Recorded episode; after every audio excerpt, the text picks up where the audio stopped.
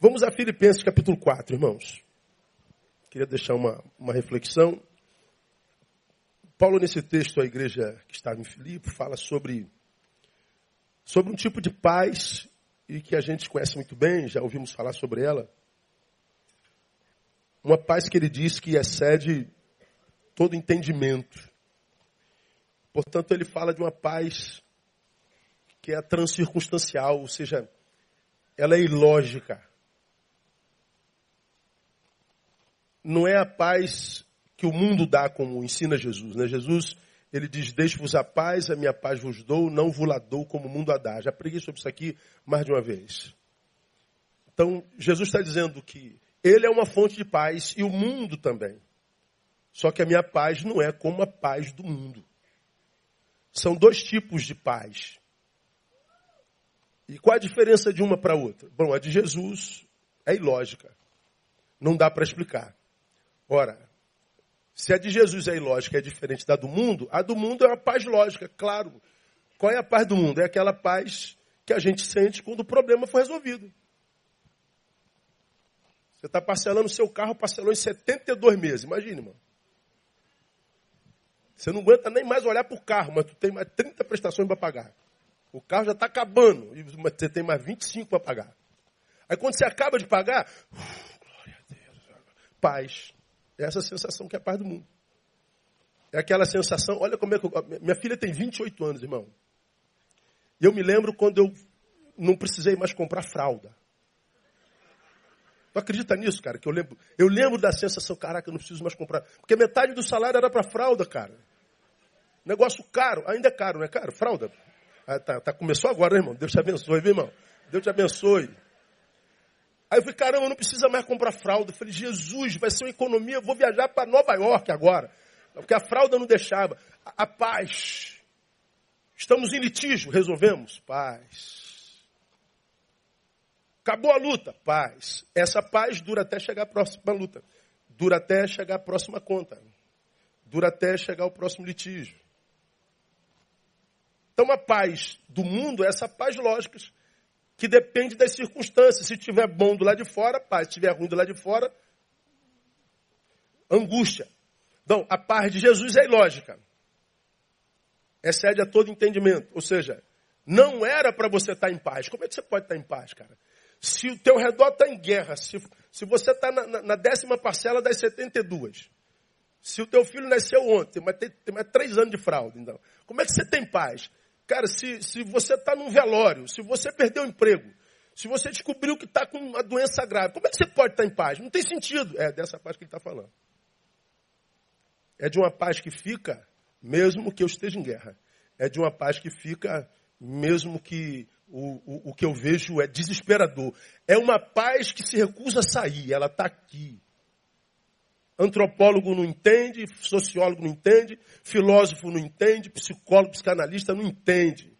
Ah, você está mentindo, isso é, isso é humanamente impossível. Tem toda razão, mas ela não é de fonte humana. Ela é de outro nível. Não dá para você. É dessa paz que Paulo fala aqui. Portanto, meus amados e saudosos irmãos, minha alegria e coroa, permanecer assim firmes no Senhor, amados. Rogo a Evódia e rogo a Sintique que sintam mesmo no Senhor. Peço também a ti, meu verdadeiro companheiro, que as ajudes, porque trabalham comigo no Evangelho, e com Clemente, com outros meus cooperadores, cujos nomes estão no livro da vida. Aí ele começa: Regozijai-vos sempre no Senhor. Outra vez digo: regozijai-vos. Seja a vossa moderação conhecida de todos os homens. Perto está o Senhor. Não andeis ansiosos por coisa alguma, antes em tudo sejam os vossos pedidos conhecidos diante de Deus pela oração e súplica com ações de graças. E veja que esse é uma condicional. Ele está dizendo se eu pratico o que está dito aqui, como consequência disso, olha lá, a paz de Deus, que excede todo entendimento, leia comigo, guardará os vossos corações e os vossos pensamentos em Cristo Jesus. Veja que o versículo 7 começa e Traduzindo, aí então, ou em consequência disso, a paz de Deus, essa que o psicólogo, o psicanalista, o filósofo não entendem, porque ela é ilógica, ela transcende o saber humano, ela não devia estar aí. Essa paz que excede todo entendimento guardará os vossos corações e os vossos pensamentos. Ou seja, aquela área da vida que em angústia nos impede de sentir paz. Pastor, meu coração está atormentado. Pastor, meu pensamento eu não consigo parar de pensar. Pois é, é, são as fontes da vida. Coração e pensamento. Você deita, seu pensamento. Você queria tirar da tomada, mas o negócio não tem tomada. E ele fica ali, ó, correndo como um filme, impedindo você de dormir. E daqui a pouco você vê o dia clareando, é desesperador. Meu Deus, já está clareando. E o dia está cheio. Mas você não teve paz porque você não dormiu, porque teu pensamento está descontrolado. Teu coração impacientado, ferido. Por causa de traição, de mágoa, de, de, de, de ingratidão, de tudo. E teu coração está cheio de amargura, cheio de ódio. Aí vem o Senhor e diz assim, pois bem, existe uma paz que guarda esse coração disso tudo que lhe impede de viver vida equilibrada. E existe uma paz que guarda a mente para que ela não trabalhe dentro de você desenfreada, como uma locomotiva sem piloto, como um, um, um, avião desgovernado que vai te levar ao colapso e à morte antes da morte chegar. Ele fala dessa paz. Essa palavra me, me, me veio em consideração. Esses dias eu estava vendo uma, um documentário sobre a guerra de Israel com Hamas. Essa guerra louca que todos nós vemos ah, desde a década de 80 e a gente não entende. Porque nós estamos aqui no Ocidente. A gente ouve a versão de um, ouve a versão de outra tal. Eu estava vendo uma reportagem sobre essa guerra de, de Israel com Hamas. Hamas é um movimento islamita, islamista palestino, que sempre em litígio com, com Israel. Pelos Estados Unidos, Hamas é considerado um braço terrorista. E o Hamas, ele possui três vertentes é, primordiais ele tem um braço filantrópico, um braço político e um braço armado. A gente conhece o armado. Os caras explodem tudo lá, e aquela guerra toda que você conhece toda. Ah, diante das atrocidades que eu vi nessa guerra, de um lado e de outro, uma coisa me chamou a atenção, que nem, nem, nem foram as mortes. Ah, carro bomba explodiu, matou não sei quanto, carro bomba. A gente ouve isso tanto tempo que a gente nem pensa mais em quem morreu. E mais um carro bomba, mais um shopping explodido, mais um homem bomba. Poxa, que pena. E a gente continua comendo o nosso hambúrguer. Mas teve um, um, um, fato naquela, naquela reportagem que me chamou a atenção. Em 2016, 2006, um ano em que o Hamas venceu a, a, as eleições parlamentares na Argentina, na, na Argentina, na Palestina, e teve um, um número maior de congressistas lá na, na, na sua, na, na, sua vertente política. E porque o Hamas venceu as eleições na Palestina, as guerras se intensificaram, intensificaram demais naquela região. E o número de mortes foi ao pico. Um bilionário israelense disse que oferecia um bilhão de dólares para o primeiro-ministro de Israel se ele se sentasse com o líder do Hamas para conversar sobre paz. O bilionário disse: Eu não aguento ver mais mortes, nem de um lado nem de outro. Eles se recusavam a sentar para conversar sobre paz. O bilionário diz: Eu dou um bilhão de dólares para vocês sentarem à mesa e conversarem sobre a paz. O que me chamou a atenção? O líder do Hamas respondeu assim, ó, não quero falar de paz e nem conversar sobre ela. Como quem diz, seu bilhão de dólares não me interessa. Eu quero é guerra. Eu não quero saber de paz. Impressionante, irmão, como essa fala dele é, mexeu comigo. Eu não quero conversar sobre paz. Comecei a, a pensar: será que é possível que nós cheguemos a um ponto em que nós nos tornemos incompetentes para ser na paz? Será que é possível que nós cheguemos a um ponto da existência humana que para nos sentirmos vivos, nós venhamos a precisar de litígio mesmo? Será que existe a possibilidade de muitos entre nós, entre os homens, na paz, se sentirem mais angustiados do que na guerra? Será que podemos chegar a um ponto em que só em litígio nós nos sintamos vivos? Eu estou falando isso agora, eu me lembro de algo que eu citei aqui alguns domingos atrás, que, eu, poxa vida, eu, eu cheguei a mandar um, uma imagem para o painel, painel, onde o filósofo diz que o homem em repouso tem que se encontrar com o seu vazio. E, puxa vida, me veio aqui a mente agora, Senhor. O Senhor podia ter me dado isso dois minutos atrás, na semana que eu estava fazendo. Não, não vou lembrar, uma frase muito legal, mas eu não me lembro dela assim de cabeça. E a, a, a fala desse, desse bilionário, eu dou um bilhão de dólares para vocês sentarem à mesa para conversarem sobre paz. Por favor, sentem à mesa. Eu lhes recompenso por isso. Ah, não, eu não quero falar de paz. Eu não quero conversar sobre ela. Ela não me interessa. Ela não faz parte do meu arcabouço de valores. Quando eu vi aquilo, irmãos, é, eu, não sei o que aconteceu comigo. Acho que eu tive um, eu não sabia, eu sinceramente eu não saberia o que explicar. Eu estava vendo, mas quando aquela frase saiu, eu falei, Deus, será que, que nós podemos adoecer a ponto de a paz se tornar o nosso inferno? Será que eu posso adoecer a, a ponto de estar em paz com o mundo e comigo?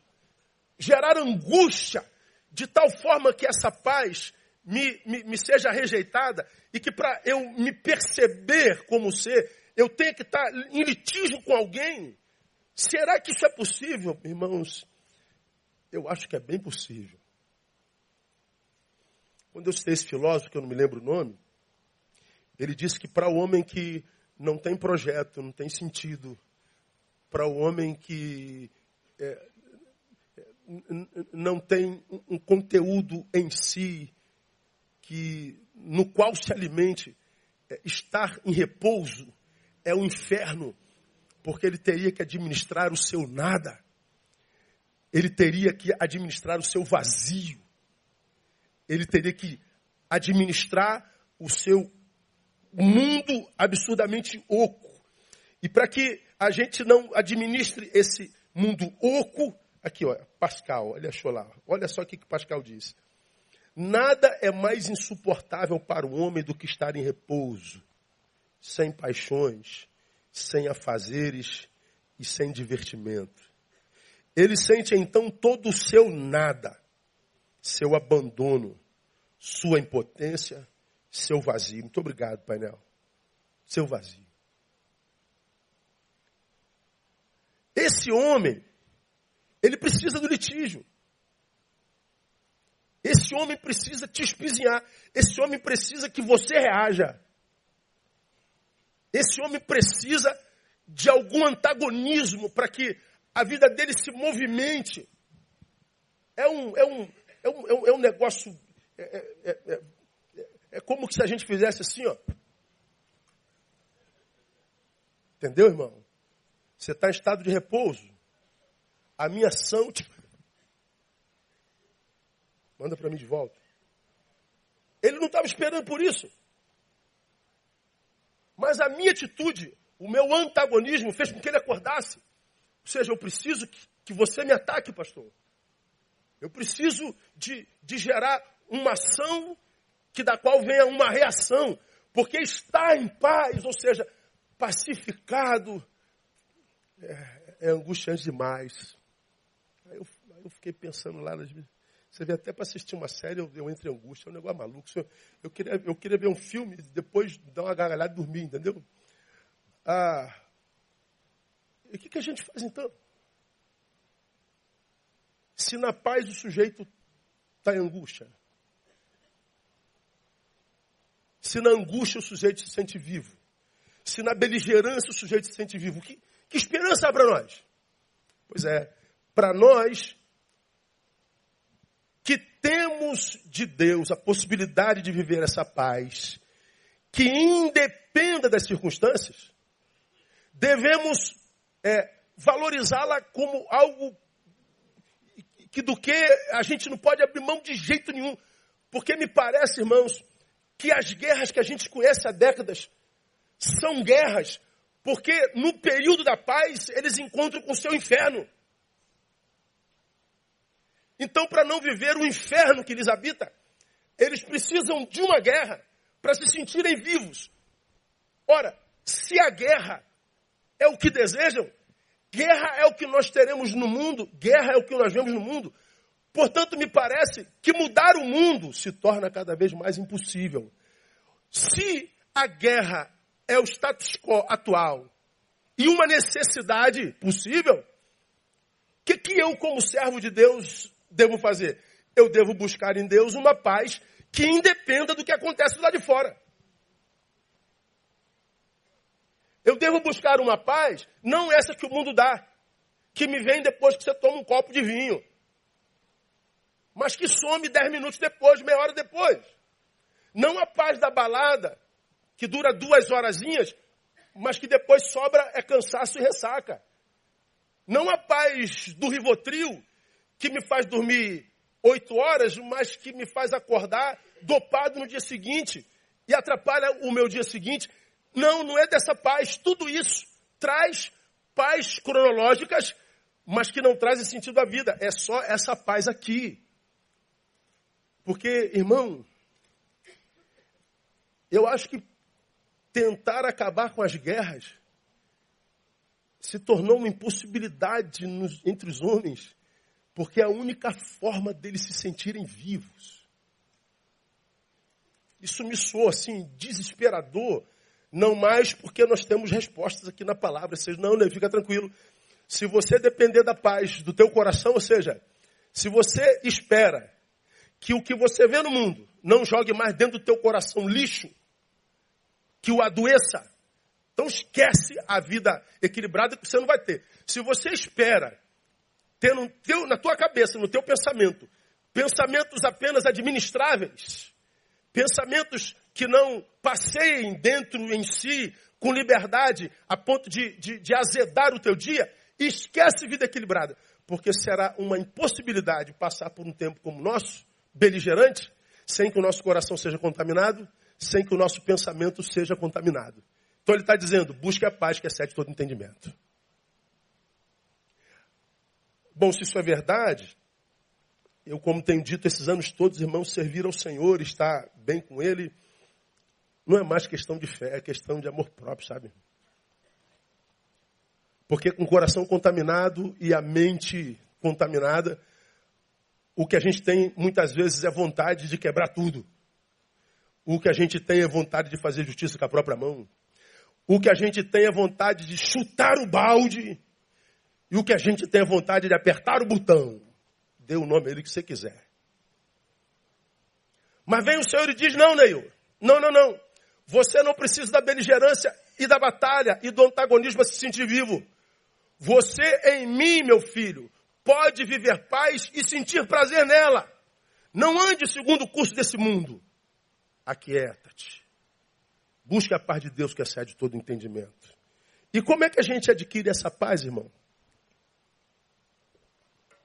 Frequentando o culto? Não, se fosse, não teria ninguém que frequenta a igreja que não vivesse em litígio, né? Mas os crentes somos os piores, né? É, ninguém briga mais do que a gente. Ninguém se mete mais na vida dos outros do que a gente da nossa religião. Ninguém acusa mais os outros do que a gente. Não há ninguém que, que, que vive em litígio mais do que os, os cristãos. Então não é culto. Como é, pastor, que a gente vive essa paz? O texto que nos ajuda. Primeiro, restituindo ao Senhor o primeiro lugar na nossa vida. Restituindo ao Senhor o primeiro lugar na nossa vida. Só se restitui aquilo que um dia saiu de lá. Foi destituído. Nós sabemos, porque o Senhor diz, mas buscai primeiro o quê? Diga para mim. O reino de Deus. Alguém não conhece esse texto? Todo mundo conhece. Todo mundo sabe que a gente tem que dar o primeiro lugar ao reino. Todo mundo sabe. Agora, a gente dá, é outra história. Se não damos, o texto diz: restitua ao Senhor o primeiro lugar na sua vida. O versículo 4, põe para mim, panel, nós vemos a palavra dizendo assim: regozijai-vos sempre aonde? No Senhor. Outra vez digo, o quê? Regozijai-vos. Regozijai-vos sempre. Aonde? No Senhor. Então ele está dizendo, o Senhor precisa ser sempre a sua maior fonte. É o lugar da sua alimentação. O lugar da sua edificação. Então nós precisamos restituir ao Senhor o primeiro lugar na nossa vida. Para que a gente veja praticado nossa existência o exinho do versículo 7. Restitua ao Senhor o primeiro lugar na sua existência e aí então a paz de Deus guardará coração e mente. Então, o primeiro passo para que esse izinho e a paz de Deus se torne realidade em mim, eu preciso aprender a fazer do Senhor a, o primeiro lugar na minha existência. Por quê, irmão? Porque é, se o regozijo primeiro não for o Senhor, nenhum outro regozijo nos trará satisfação e equilíbrio. Se o Senhor não for a nossa primeira fonte de alegria, se o Senhor não for a nossa nosso primeiro valor, nenhum outro valor, nenhuma outra alegria vai trazer equilíbrio e satisfação para nós. Eu, eu, eu morreria pela minha esposa. Mas eu morreria fácil. Acho que mataria por minha esposa. Eu faria o mesmo pela minha filha mais velha, pela minha filha mais nova. Eu acho que eu morreria e mataria. Que é isso, pastor? Não diga que mate, não. É, digo, eu me conheço. Embora eu seja capaz de dar a vida pela vida de minhas filhas e minha mulher, elas não têm o poder de gerar plenitude em mim.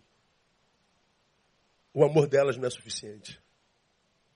A alegria que eu tenho na minha casa a alegria que eu tenho na minha mulher não é suficiente para que eu me sinta um homem absurdamente e plenamente pleno. Desculpe a redundância. Tenho bons amigos, poucos. Quem pensa ter muito se engana. Eu tenho poucos, mas bons e fiéis amigos. Amigos que possivelmente dariam a vida por mim. Sim, eu creio nisso. Mas eu não acredito que eles possam, na alegria que nós temos juntos, gerar plenitude em mim. Faço o que eu faço há 30 anos. E sempre fiz com muita alegria, com muito prazer. Mas 30 anos fazendo o que eu faço não gerou plenitude no ser humano que eu sou. Nenhuma alegria, nenhum prazer é capaz de gerar plenitude, satisfação e equilíbrio na vida do homem se o Senhor não for o primeiro lugar em nós. E Jesus ensina isso bem no início da nossa jornada. Busca primeiro o reino de Deus e as outras coisas serão acrescentadas. Por que, que ele diz busca o reino primeiro e as coisas vão ser acrescentadas? Porque ele sabe o poder que as coisas têm de mudar os nossos sensos de valores. Deus sabe o poder que as coisas têm de fazer com que o reino seja posto no lugar que não o primeiro. Então ele está dizendo, a tua relação com as coisas não pode ser uma relação que faça você colocar o Senhor em outro plano. Se você faz isso, nenhuma dessas coisas conseguirão gerar plenitude em você. O Senhor precisa ter o lugar primeiro na vida. E Ele está dizendo: acredita, meu filho, se você colocar o Senhor em primeiro lugar, o reino do Senhor em primeiro lugar, essas coisas que te fazem deixá-lo, elas todas vão para o lugar também no nome de Jesus e você vai ter equilíbrio e você vai ter vida que vale a pena ser vivida. O Salmo 37 também fala um pouquinho sobre isso lá no versículo 4. Quando o salmista diz assim: deleita-te também no Senhor, e ele te concederá o quê? Esse é um dos textos mais conhecidos da Bíblia Sagrada. Depois vai, entrega o teu caminho ao Senhor, confia nele e mais ele. A gente gosta da última frase. É, bota o 4 de novo. E ele te concederá o que? Fala para mim. O que deseja o teu coração. Aí a gente se pega isso. Tá. A Bíblia diz que Deus vai fazer o que deseja meu coração. Aí tu começa a viajar nos desejos do coração. Deus, um marido que ganhe no mínimo 12 mil reais por mês. Servidor público, 1,80m, Senhor. Sem barriga, tanquinho que já tem uma casa própria, um carrinho. Aí tu começa a viajar. Está com 50 anos, está solteiro até hoje, irmão. Mas o Senhor disse que ia me dar o que deseja meu coração. Sim, mas se você também se deleitar no Senhor, e não só no desejo do teu coração, e não só nas coisas que o teu coração deseja. Agora, olha como que a palavra é linda, irmão. Ele não diz que eu não posso ter desejo no coração. Ele não diz que eu não posso sonhar. Ele não diz que eu não posso viajar na maionese, irmão. Viaja, meu filho. Sonha, teu Deus é grande. Mas deleita-te também no Senhor. Ele não está dizendo, deleita-te no Senhor e esquece os desejos do coração. Não, ele não é assim. Sonha, meu filho, deseje. Mas não tira o Senhor do lugar dele. Não coloque ninguém sentado no trono que pertence ao Senhor no teu coração. Não abra mão do que Deus tem para você por aquilo que você tem para você. E o que a gente faz? Nós temos tanto planos para nós que para realizar o nosso plano, a gente esquece o plano de Deus para nós e a gente corre atrás do nosso plano. Pois é, ainda que o nosso plano se cumpra, ainda que eu venha estar no lugar sonhado, o lugar sonhado não será lugar de plenitude, porque o Senhor ficou de fora. Agora, eu tenho me encontrado, irmãos, com um monte de gente que ainda não está no lugar sonhado, mas já é feliz, porque nunca tirou o Senhor do lugar dele no coração e na alma. Pastor, ainda não cheguei lá não, falta muito. Mas, pastor, até aqui o Senhor me ajudou, eu estou feliz, sou grato ao Senhor. Pô, peraí, mas você ainda não chegou lá, eu não dependo de chegar lá, pastor. Até porque lá é um lugar que está no futuro e o futuro não existe. Eu não sei se vou chegar lá. Então não posso esperar chegar lá para ser feliz. a felicidade está no caminho, irmão. É no trajeto. Então como é que eu tenho essa paz que independe das circunstâncias, que excede todo entendimento, que é, é de origem divina? É quando o Senhor é a fonte da minha alegria. Ele tem de novo a, o primeiro lugar na minha existência ah, tem a ver com a experiência dos apóstolos diante do discurso quase antropofágico de Jesus, lá em João 6, a partir de 66. Quem não comer da minha carne, quem não beber do meu sangue, não tem parte comigo. Aí o pessoal pirou, meu irmão. Que parada é essa de beber teu sangue? A gente é vampiro, por acaso, meu irmão? Comer tua carne, a gente é antropófago. O que, a gente, que, que o senhor pensa da gente? Aí diz o texto que um monte de gente abandonou Jesus. Um monte de gente foi embora. Pois é. João 6,66. Por causa disso, muitos dos seus discípulos voltaram para trás e não andaram mais com ele. Jesus que não depende do aplauso humano. Jesus que não depende do afeto humano. Jesus que não depende da adoração humana. Jesus que não depende de nada senão do Pai. Ele volta aos seus discípulos, perguntou então Jesus aos doze: Quereis vós também retirar-vos? E a hora do irai-vos? O senhor não falou que a gente pode se irar, inclusive? Só não deve produzir na ira, que é pecado, mas a ira é um sentimento humano. O senhor não falou que há tempo de chorar? E como é que eu tenho que me regozijar sempre? Ah, pois é, pastor, vendo como é que a Bíblia se trai? Olha aí. Diz que há tempo de chorar, mas regozijar sempre. Ou chora me regozijo, pô. Irai-vos, regozijai-vos. Eu, eu me iro, eu me regozijo. É. Esse versículo é imperativo, ou seja, ser do Senhor ter nascido nele e não encontrar regozijo nele é viver em pecado. Tristeza crônica não faz de você só uma vítimazinha do sistema, te faz um pecador. Pronto, pastor, agora eu me mato mesmo. Agora aí, aí eu já estou ferrado. Se eu ainda vem falar que eu estou em pecado, eu vou me jogar do, do, banco hoje aqui, vou subir nesse banco vou pular lá embaixo. É. Não, calma, filho. Ah, e a pecado não é só porque o texto diz que devo me regozijar. É porque existe a possibilidade de que eu não esteja nele.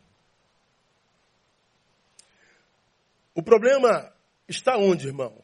Regozijo ou ira? Regozijo ou choro? É, o problema é que hoje vinculamos a nossa alegria a coisas. Nós vinculamos nossa alegria a resultados humanos. Nós vinculamos nossa alegria a afetos, sentimentos. Veja, um, um, vou tentar dar um exemplo claro. Eu gosto dos exemplos que eles clarificam. Pô, 15 minutos, vai dar não. Eu sou um jovem. Vem cá, Wilson. Eu sou um jovem e estou apaixonado pela Wilsa. Pô, estou apaixonadão, cara. Assim, caraca, sou apaixonado. Eu sou da juventude, pô, ô Júnior, pô, estou apaixonado por pô, Júnior, ora, ora, ora, já estou orando, irmão. Vai lá nela, chega junto. Aí eu chego junto, ó, esperança. Só que esse garoto que está apaixonado, cheio de esperança, é o garoto que tomou café hoje de manhã, é o garoto que já adorou aqui conosco nessa manhã, é o garoto que vai levantar para trabalhar amanhã, é o garoto que quando acabar aqui vai voltar para casa, ter almoço, papai e mamãe estão lá saudável, o cachorro está fazendo festa com o rabinho. Ele é um garoto resolvido. E está aqui, ó, cheio de esperança. Aí ele chega na Wilza. A Wilza diz o quê? Não. É muito magro, rapaz, está muito feio. Pronto, acabou. Amanhã, o moleque quer se matar. A vida não tem sentido, a vida não presta, a vida. É, é, eu estou chateado com Deus porque eu orei ao Senhor, eu estou com o coração dessa mulher, então não estou com dela, eu quero morrer. Olha só, ele quer morrer. Ontem, ele estava vivo, alimentado, pai e mãe saudável, empregado, adorando ao Senhor. Ele estava cheio de esperança. Passou pelo não da Wilsa, a vida não presta mais. Está dando para entender o que eu estou falando? Porque a minha alegria está intrinsecamente ligado a afeto, a resultado. Se o resultado não é o desejado, a minha vida perde sentido. Pois é, vai morrer. Não tem como alguém ficar vivo fazendo do resultado a fonte da alegria, fazendo de afetos humanos resultado a fonte da sua alegria. Porque é dia, irmão, que a gente acorda querendo viver 200 anos. Tem dia que a gente não quer acordar e não aconteceu nada. Tem dia que você quer adorar o Senhor 72 horas sem parar. Tem dia que você não, não quer dizer nem amém. Tem dia que você quer ler 30 livros da Bíblia. Tem dia que você está cheio de poeira lá, uma semana que você não passa lá. A vida é dialética, como nós já aprendemos aqui. Quando eu e você que recebemos de Deus um novo ser em nós, pelo que se alguém está em Cristo é nova criatura. Portanto, você pode transcender a isso. Você tem uma outra fonte de alegria. Se a minha alegria não é o Senhor, e se eu não restauro a minha intimidade com essa alegria, eu vou ser como um homem sem Deus, refém de resultados, afetos e coisas. Se nós vincularmos a nossa alegria a coisas não ao Senhor, nossa alegria será sempre inconstante. Por quê? Porque coisas desejadas, depois de nossas, perdem valor. Aí eu volto para cá, para Wilson. Vamos imaginar que é o contrário da primeira história. Ele que era apaixonadão, houve um sim dela. Pô, a vida agora é maravilhosa. Mas olha só, a alegria dele está vinculada a afeto. Resultado. Vai que comece a briga na relação. Vamos para a igreja hoje? Não, nós fomos de manhã, pô, à noite, vamos, vamos. Carnaval no que vem, vamos lá para Mocidade Padre Miguel. Não, menino, que para mocidade nada, eu quero ir para a igreja. Pô, tu é santa demais. E aí ele vai para um lado e vai para o outro. Aí amanhã tem outra briguinha. Depois da manhã, outra briguinha. Um quer para cá, outro quer para lá. Outra briguinha. Daqui a pouco, a Wilza, que era um sonho aqui, já é uma desgraça aqui. Essa mulher. Pô, eu estava tão bem sozinho, cara. E esse cara apareceu na minha vida. Eu nem queria namorar ele, mas disseram que ele estava morando. Eu falei, vai que é, né? Então eu vou começar a namorar esse cara. Mas esse cara me perturbando a vida. Pois é, é o, o resultado foi maravilhoso no início. Mas coisas, quando nossas, perdem valor.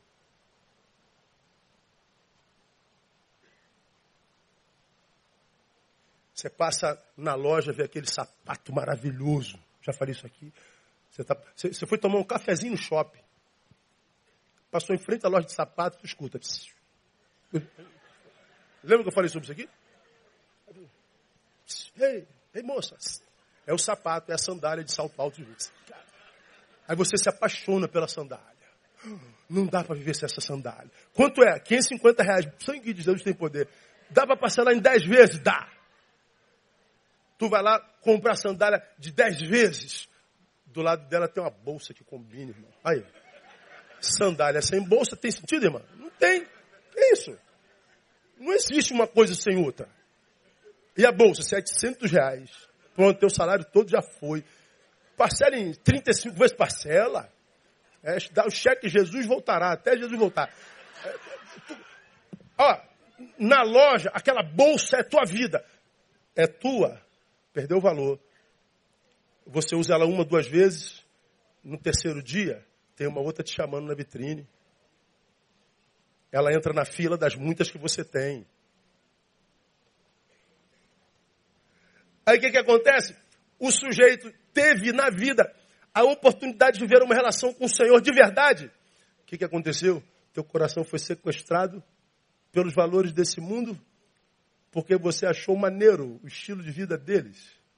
E toda vez que você se encontra com eles no coletivo, eles parecem estar resolvidos é não estão, tanto quanto você não está. Se ele soubesse da angústia que você passa à noite, quem sabe você saberia das angústias que eles passam à noite. E o Senhor está dizendo: nós vivemos num tempo onde o litígio parece necessidade. Eu preciso de litígio, eu preciso de antagonismo para me sentir vivo. Porque se me deixar aqui sozinho pensando em mim, o que sobra é angústia, pastor. É, eu sei do que eu estou falando. Então eu preciso recobrar a alegria, a capacidade de me, relacionar com alegria.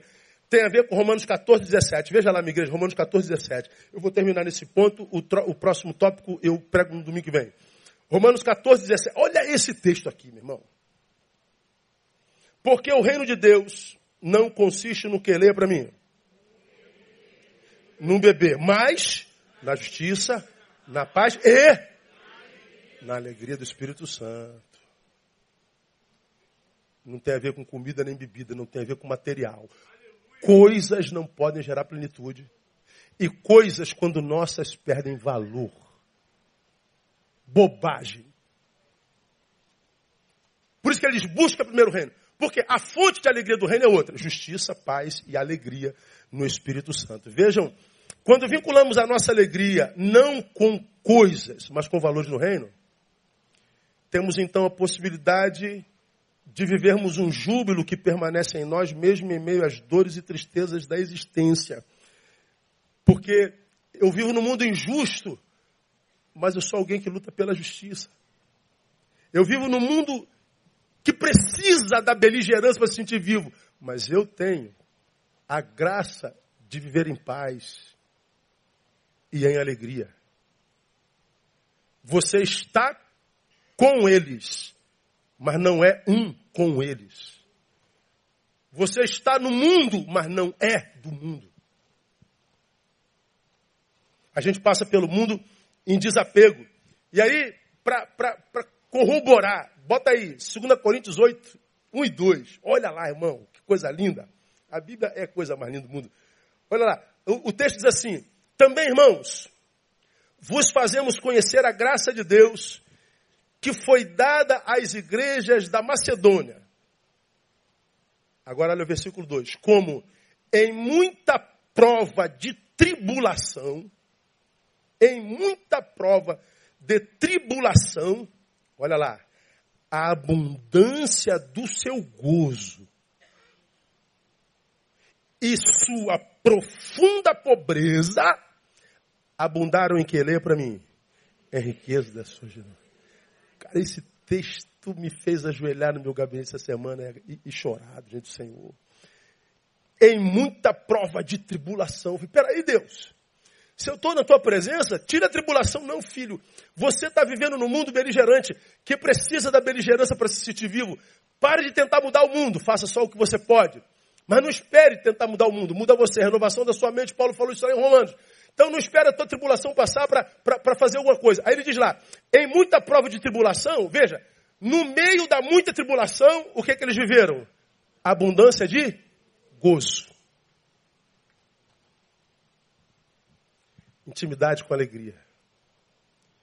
E eles não estavam só em tribulação, não, irmão. Estavam vivendo em profunda pobreza naquele momento histórico. Mas mesmo na sua profunda pobreza, no meio da sua muita tribulação, eles conseguiram gerar generosidade e eles conseguiram viver alegria. Você acha que essa alegria é extraída do mundo? Você acha que essa alegria é extraída das coisas? Eles não tinham coisas. Extrema pobreza. Eles estavam em tribulação. Mas o texto está dizendo, em abundância de gozo. Essa é a paz que excede todo entendimento. Então, quando eu vejo vocês, irmãos, abandonando comunhão para entrar é, em questões só humanas, militâncias só humanas, porque mexe com o teu ego, te faz se sentir um pouquinho mais do que o que de fato é. Eu, eu, eu, eu fico pensando, meu Deus, é, como que uma pessoa pode se auto-sabotar desse jeito? Em muita prova de tribulação, abundância do seu gozo, sua profunda pobreza, abundaram, abundância no meio da tribulação de profunda pobreza. Isso é o que eu chamo de sobrenatural. Sobrenatural para mim não tem a ver com experiências catárticas. Como tantos de vocês adoram e acham que é, o Espírito Santo está agindo quando eu estou sentindo, quando eu estou arrepiado, quando eu estou pulando quando eu estou em catarse, quando eu estou em, em, em, sentimentos extremistas. Não tem a ver com experiências catárticas, domingueiras e coletivas.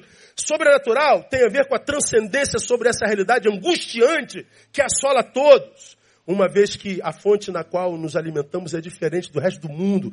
Sobrenaturalidade, irmão, é ver o que mata todo mundo. É ver o que tira a razão da vida de todo mundo. É ver essa, essa hipocrisia midiática que a gente vê nas redes e, e, e transcender a tudo isso e dizer, Deus, é assim mesmo. A beligerância é uma necessidade para que eles se sintam vivos. Mas eu não quero ser parte disso. Eu não quero ser refém disso. Eu não quero ser sequestrado por isso. A minha fonte continua sendo o Senhor. E mesmo no meio de tanta tribulação, porque não tem como passar por isso sem tribulação, não tem como passar por adversidades é, é, materiais, eu quero, ó Deus, continuar sendo generoso. Mas sem fazer disso a fonte da minha alegria, a razão da minha vida. Ah, tu és ainda a expressão e a fonte da minha alegria. Mas o texto de Romanos ainda diz que quem serve a Cristo assim, ou seja, fazendo dele e seu reino a fonte de vida, agrada a Deus e é aceito pelos homens. Veja em Romanos 14, 8, irmãos. Depois que ele diz que o reino de Deus não é comida nem bebida, mas é justiça, paz aqui no Espírito Santo, Paulo diz assim, porque, bota o 18. O texto diz assim, pois quem nisso serve a, a Cristo, justiça, paz e alegria, não na materialidade do comer e do beber, ele é agradável a Deus, ou seja, ele cai na graça de Deus. E ele encontra significância entre os homens. Então, a, a significância entre os homens não tem a ver com o que eu tenho, com o que eu é, aparente ser mas tem a ver com o que eu sou em Deus e com a forma com que como eu passo pela vida, como eu passo pelo mundo. Então, minha igreja, ah, guarda essa palavra no seu coração. Ela tem mais dois tópicos. Eu termino domingo que vem. Eu faço uma recapitulação e termino os outros dois tópicos no domingo que vem. Vivemos num tempo que me parece que a paz é uma impossibilidade, não porque ela seja uma impossibilidade real, mas é porque na paz a angústia para quem está vazio.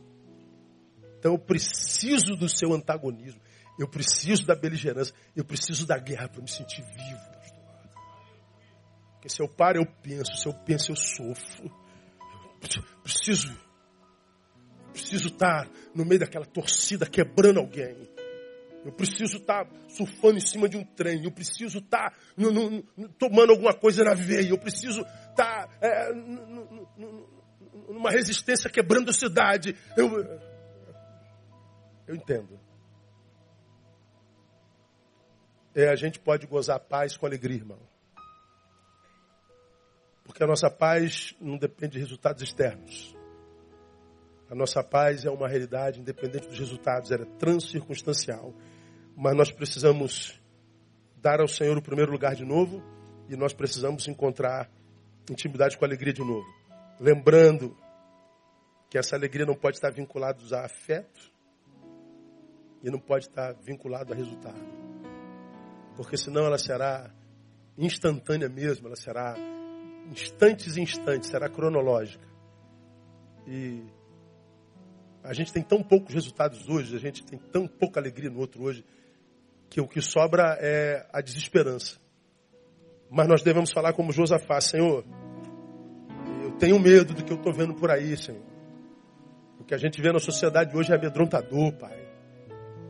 Pai, a coisa está crescendo, parece que está perdendo o controle, parece que é maior do que nós, Senhor. Senhor, tem piedade de nós. É, terei, filho.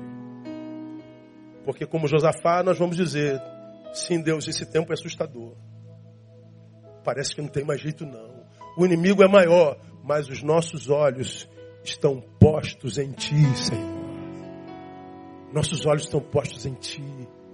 Tu és a fonte da nossa alegria. Não nos deixe enlouquecer. Não nos deixe é, é, deformar a nossa identidade cristã. Não nos deixe ser sugado por esse tempo, como a gente vê tantos meninos e meninas, jovens e idosos sendo sugados, a ponto de não se reconhecerem mais, porque foram para tão longe do Senhor que já não sabe mais o que são.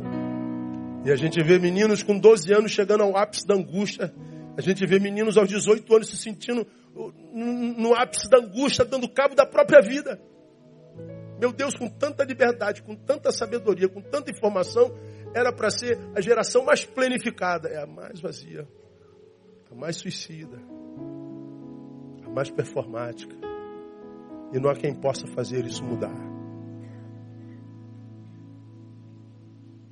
Então, faz como Paulo disse a Timóteo: cuida de ti mesmo e ponha os olhos nele. E a paz de Deus, que excede todo entendimento, guardará o seu coração e a sua mente em Cristo Jesus. Aplauda ele, vamos ficar em pé, vamos embora. Domingo a gente volta.